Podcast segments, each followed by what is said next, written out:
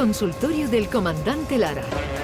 Pregunten lo que quieran, que el comandante contestará lo que le dé la gana.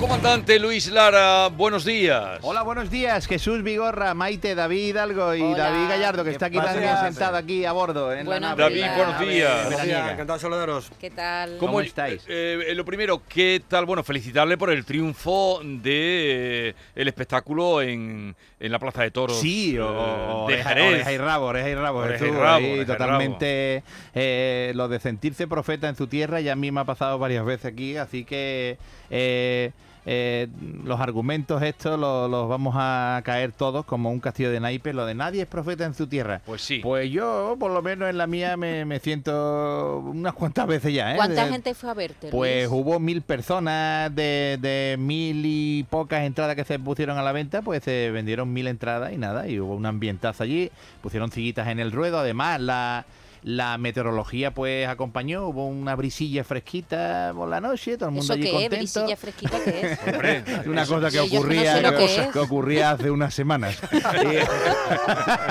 y, y nada, una barrita que había allí, la gente con sus cervecitas, bla, bla, y dos horas de, de divertimento y de esparcimiento en el ruedo, en el coso taurino de la calle Circo de Jerez, y lo pasamos maravillosamente. Yo por lo menos me lo pasé como un niño chico la noche de Reyes. Maravilla. Ah, ¿Y tiene Ole. usted alguna idea, comandante, por su experiencia, por su Sí. mucha vida, eh, de, de- de- de, no sé, recomendaciones, consejos contra esta ola de bueno, calor? sí, yo siempre le hago mucho caso a la OMS. ¿Ah, ¿no? sí? A la OMS, la OMS, la OMS que da uno, una- unas recomendaciones para la ola de calor que a mí me parecen una maravilla. Yo cada vez A que las ver, a veo, ver, a ver, díganos. yo no sé si no fuera por estos señores de la OMS, ¿eh? por el de, por el negrito de las gafitas, ¿eh? que, es el que, que es el que sale siempre, que ese nunca da una noticia buena. Ese no da nun- nunca a una Don, buena ¿no? Yo a ese hombre nunca lo he visto decir algo bueno. Siempre sale y, qué mar bajío tiene. Qué mar bajío tiene. Ahora, ahora está rondando la viruela del mono. ¿no? Claro, Quiero claro, ahora está mirando nada más que cosas chungas para meterle miedo a todo el mundo. pues este hombre redacta con los colegas allí en una mesa, se reúnen, venga, vamos a, a poner siete o ocho cosas aquí que tiene que hacer la cosa, que tiene que hacer la gente porque hay 43 grados. Venga, ¿qué puede hacer? Y ¿Qué dice, puede hacer? beber agua aunque no tenga sed. ¿eh? Oh. Es una cosa que si no lo dice Kedros, este...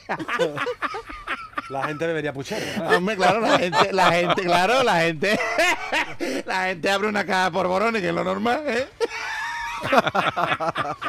La gente abre una caja por borones y mete una taza de leche y la mete en el microondas, la deja tres minutos y cuando esto está a borbotones, pues la gente saca la taza, se quema toda la boca y se come un porborón, que es lo que hace uno cuando hay 43 grados, ¿verdad? Otra cosa que dice, come ligero, dice, come ligero, no porque te pueden goñipar, eh, que eh, hay que comer tranquilito, hay que masticar. Eh, no, dice come ligero para irte a la siesta. Claro, no se puede comer tan ligero, David, porque tú empiezas a comer ligero y luego. dice que comas ligero o que no comas ligero. No, come ligero, te dice, come ligero.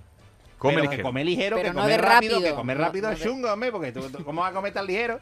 Te pone, te, te, te pone a comerte la armóndiga sin partirla por la mitad, ¿eh? entera, pla, pla, pla. Entonces, pues te engoñipa y luego te, te crea también problemas como flatulencias y meteorismo, ¿eh? Sí. Eh, persianas bajadas en horas centrales. en lo de la 11 unos bicharracos. ¿eh? Que baje las persianas. No, ahí a, la- a, la- a las 2 a las dos y cuarto de la tarde o a las 4 de la tarde, que es una hora guapa. ¿eh? Es fija. Ahí lo que hace todo el mundo es levantar las persianas para que entre el solecito. Venga, que está la luz muy cara. Que entre, que entre claridad en la casa. Y claro, y se derrite la gente ahí, claro. ¿eh? No sé, es que no, no, no entiendo muchas veces. Otra cosa, viste ropa ligera. ¿eh? Ah. La gente normalmente saca los plumíferos, saca los las chaquetas de cuero, las bufandas, los guantes con más pelo, ¿eh? los más pelo que los guantes de un motero. Gorro de lana. La pelliza. exa- Exactamente, los calcetines gordos, las medias hasta las rodillas. Eso es lo que se pone uno en... Cuando llega de mayo para adelante es lo que suele, pues sobre todo en Andalucía, ¿eh? la gente que ve tú por la calle los ve tú con los gorros estos rusos. Me cago en la mano. Y luego dice, usa gorro, ah, hablando de gorro, usa gorro y gafas de sol. ¿eh? Hay gente que tiene una pedazo de mollera como yo, que si yo me tengo que buscar un gorro, pierdo toda la mañana en entrar a las tiendas. A mí lo que no me cabe en la cabeza es un gorro chiquitito. ¿eh? Es, la- es una cosa que nunca me. Pero usted lleva gorro, ¿no, comandante? No, no, no, ¿No? que va, que No, va, que no. va, que va, que va, que va. No Además, a mí, a mí siempre me ha parecido, con todo los respetos, ¿eh? a mí siempre me ha parecido, por ejemplo, la gorra, una prenda que no la he, no le he encontrado yo el sentido nunca. Que sí, que a lo mejor te la puede poner en la playita, pero el que va por la calle con una gorra De la caja rural. en noviembre, por ejemplo, ese hombre, eh, a mí, que, que yo lo respeto, ¿eh? que ya te digo que Dios me libre a mí de, de tener Vigorra va con, y de- no, con sombrero. un, som- hombre, un sombrero, hombre, Vigorra es que es un tío que con su porte y con Pero no a todo el mundo le queda No, bien un pero- sombrero. pero- ¿eh? todo el mundo no- no, puede vestir. pero es no puede llevar un protegerse, no puede protegerse un la sombrero, cabecita. Pero, pero, hombre, lo lleva con elegancia, Jesús. Yo sé Sí, que tú eres sí. un tío que tú vas siempre como el muñeco de una tarta vestido. Tú vas siempre Yo es que hago caso de, de, de, de- de Tedros Adhanom. Claro, y, y- y entonces a ti te pega un sombrero. Yo me pongo un sombrero y parezco un picado andando por aquí por la calle larga. y ¿Dónde vas, chiquillo? Pues claro. ¿no? Y luego evita actividades en el exterior. ¿eh? Eh, claro, ¿eh? yo me quedo en, en Jerez y, y no salgo de Jerez y me quedo aquí para no hacer nada en el exterior. ¿Qué- ¿Quién va a salir a las 4 de la tarde a cenar en la calle? Los chiquillo? guiris, los guiris Si salen. los gorriones dan con el pico, los gorriones dan con el pico en las ventanas pidiendo acuario. Chiquillo, ¿cómo va a salir tú a la calle? Todo cambia cuando te sientas al fresquito con los amigos. Hombre, Eso claro. ya sí, a- al cuando hay fres- fresquito. Al fresquito hay que sentarse porque eso es una, una actividad de nosotros también mucho, ¿eh? Sentarse al fresquito es mucho de los andaluces, ¿eh? Porque por ahí hace frío, pero aquí no, aquí tenemos fresquito. Y a sentarse al fresquito, pues lo hicieron estos tres señores de una avanzada edad, eh, estaban ya talluditos, talluditos, y entonces, y dijo uno de los tres, hay que ver lo que es la edad. Yo tengo 70 años y todos los días a las 7 en punto me levanto con unas ganas horribles de hacer pipí. Pero no hay forma. Me paso el día entero queriendo hacer pipí, pero no puedo, hay que ver la edad, los achaques, ¿verdad? Y le dice el otro, pues esto no es nada, Manolo. A mis 80 años, yo me levanto a las 8 y lo primero que hago es plantar un pino.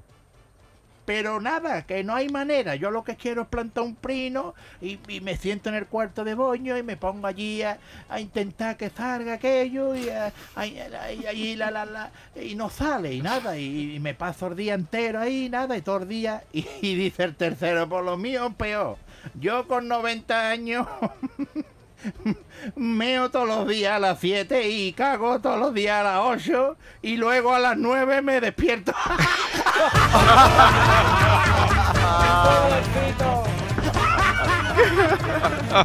Hay que ver lo que va creando la edad en estos A ver, cuerpos de carne. A- Antes de que terminar, que nos queda poquito tiempo, Sí. esta tarde es el último show con asistencia de público de, eh, de asistencia al show del comandante Lara, Sí, ¿no, David? sí. O- Sí, hacemos un eh, especial rap. Viene el grupo Space Surimi con también otros artistas invitados y va a ser una. Vamos a hacer una batalla de gallos empanados. Sí, una botella de gallos empanados en la que va a haber a artistas de renombre del rap andaluz, así que vamos a flipar con ellos y va, va- va- va a ser muy gracioso porque vamos a centrar la acción en el príncipe de Belén, no vamos a, des- a dar más datos de cómo vamos a hacerlo, pero yo creo que sí, que va a ser una hora y media larga de diversión y de, de un gran ratazo, con buena música, con mucho humor. Sí, David. Pa- para que no lo haya escuchado nunca, ustedes hacen presentaciones, David presenta a los personajes rapeando y tú por bulería, ¿no? Para que la gente lo sí, sepa. sí, ¿no? ha, ocurrido, ha ocurrido, Ha ocurrido, en sí. anteriores, en anteriores capítulos. Que claro, nosotros David lo hace por rap y yo lo hago Sí. un poquito más flamencamente. Pues sí. 7 de la tarde en el... En el Auditorio Nissan, Nissan Cartuja. Auditorio Nissan Cartuja, en la isla de la Cartuja, claro. En Nissan Cartuja se llama porque está en la isla de la Cartuja. Nissan Eh. Cartuja. Pues ahí 7 de la tarde, vayas un poquito antes, vayas un Sí, poquito va, es un antes, poquito y- antes, y a que además tienen aire menos cinco. acondicionado. Ahí estamos con aire acondicionado, Aire estamos acondicionado, fresquitos y acondicionado y todo. de las inclemencias meteorológicas. A ver, ¿alguna otra historieta? Pues sí, pues mira, una pareja que llevaba un montón de tiempo ya en un centro comercial, a una tienda para otra, para otra, para otra, pues nada, y eh, enfadada por la mujer se dio la vuelta y no estaba el marido, no estaba allá atrás ni nada. Y llamó por teléfono al marido, niño, ¿dónde estás, chiquillo? Y le dice el marido, ¿recuerda aquella joyería por la que paramos hace un- unos años y, y a ti te encantó aquel anillo de diamante que estaba en el escaparate? Y entonces, en aquel entonces no lo podíamos comprar, no nos lo podíamos permitir. Y yo te prometí que un día lo íbamos a comprar. Y la muchacha ahí llorando. Y dice, claro que me acuerdo, mi amor. Y dice, pues estoy en la cafetería de enfrente.